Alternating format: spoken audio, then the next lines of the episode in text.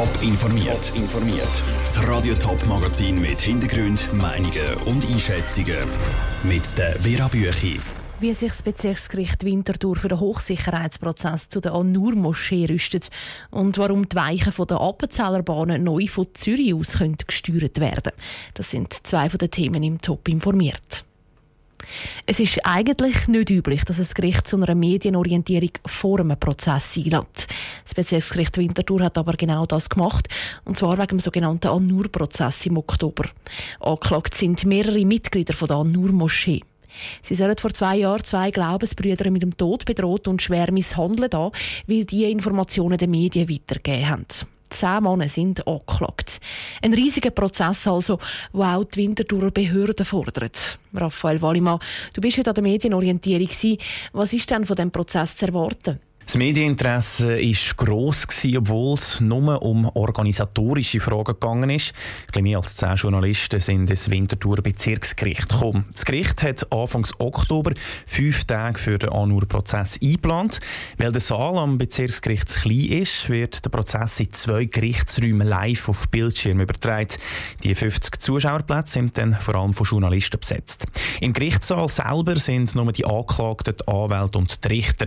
Die Sicherheitsvorkehrungen Vorkehrungen sind auch enorm. Die Journalisten, Zuschauer und natürlich auch die Anklagten müssen alle durch Metalldetektoren.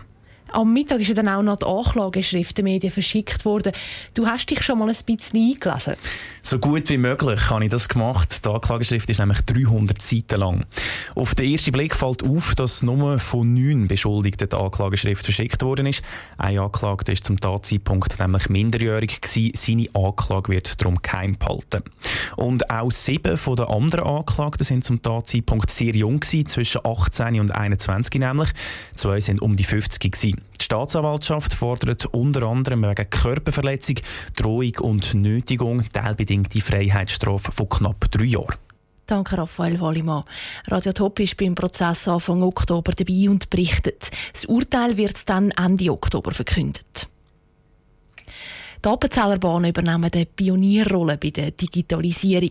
Auf der neuen Bahnstrecke in St. Gallen testet sie das weltweit erste Stellwerk, das nicht mehr vor Ort ist, sondern in einer Cloud im öffentlichen Datennetz.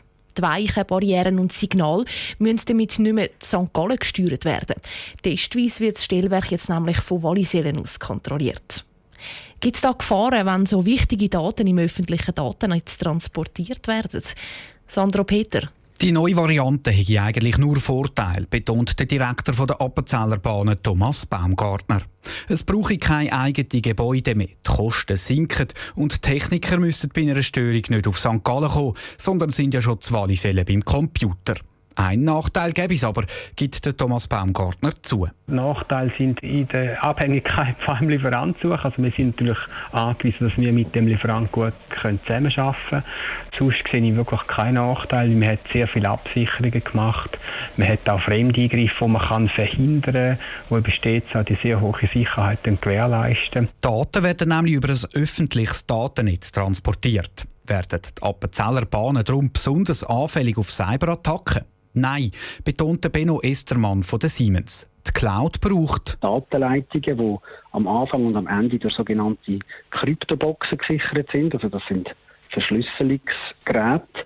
Und wenn es ein Problem gegeben hat, haben wir eine sogenannte redundante Leitung. Das heißt, wir ziehen die Leitung immer doppelt in der Cloud. So sei die Sicherheit immer gegeben. Siemens und die Appenzeller Bahnen testen jetzt das System einen Monat lang. Mit Züg ohne Passagier. So ein modernes System müsste ja auch massentauglich sein. Auch die SBB steuert ihre Anlagen digital. Eine Cloud-Lösung wie bei den Appenzellerbahnen käme aber nicht in Frage, sagt der Sprecher Christian Ginzig. An vier Standorten wird das Schienennetz bereits digital ferngesteuert und aufgrund von der Größe der SBB setzen wir nicht auf eine Cloud-Lösung, sondern wir die Daten hausintern bewältigen. Hausintern heisst, die SBB haben ein eigenes Datennetz, wo sie ihre Anlagen damit steuern. Also nicht im öffentlichen Datennetz, wie das bei den Appenzellerbahnen der Fall ist. Der Beitrag von Sandro Peter. Der Test vom ersten Stellwerk in einer Cloud geht den ganzen September. Nachher werden die Anlagen St. Gallen wieder von herkömmlichen Stellwerken gesteuert. Die Zürcher Filmschaffenden wollen gleich behandelt werden wie das Opernhaus oder wie das Theaterkanton Zürich, das vom Kanton subventioniert werden. Darum haben sie die Initiative für ein Film- und Medienförderungsgesetz lanciert. Die kommt am 23. September an die Urne.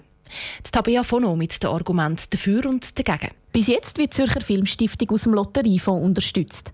Fast ein Fünftel vom Geld aus dem sogenannten Honigtopf, also etwa 4,5 Millionen, kommt ihr dort daraus jährlich zu gut. Die Initianten vom Film- und Medienförderungsgesetz wollen den Kanton aber dazu bringen, die Filmförderung im Gesetz zu verankern. Für den SP-Kantonsrat und Co-Präsident vom Verein Zürich für den Film, Andrew Katumba, ist klar, warum das Stimmvolk soll ein Ja in die Urne legen Damit der Film, wo ein sehr bedeutendes Kulturmedium ist in der Schweiz und vor allem im Kanton Zürich, künftig über die Staatsmittel finanziert wird und nicht über das Lotteriefonds, weil dort sind die Einnahmen sehr schwankend und gerade der Film, der braucht Planungssicherheit. Zusammen mit den Grünen, der EVP und einem Teil der SP kämpft er darum an vorderster Front für die Zürcher Filmschaffenden. Kommt das Gesetz zustande, würde der Film kein Geld mehr brauchen aus dem Lotteriefonds und der hätte darum mehr Geld für andere Kultursporten. Gegner der Vorlage sind unter anderem die CVP, die SVP und die FDP. Sabine Wettstein von der FDP sagt, Film- und Medienförderung im Kanton Zürich ist unbestritten ein wichtiger Anteil. Dass es aber jetzt keine gesetzliche Grundlage braucht, zeigt schon die Tatsache, dass sie ja heute schon Gelder bekommen. Und es gibt keinen Grund, warum die Film- und Medienbranche als einzige soll bevorzugt werden gegenüber zum Beispiel Musik schaffen, Theater schaffen, kulturellem Angebot auf dem Land. Sollte die Initiative durchkommen, würden die Filmschaffenden bevorzugt. Und so eine gesetzliche Verankerung sei kompliziert und ein langer Prozess, der nicht nötig sei. Film soll sehr wohl gefördert werden, aber auf die gleiche Art wie auch Theater, Musik und bildende Kunst. Ein Beitrag von der Tabea Fono. Das Zürcher Stimmvolk entscheidet am 23. September über die Vorlage. Top informiert, auch als Podcast. Mehr Informationen gibt es auf toponline.ch.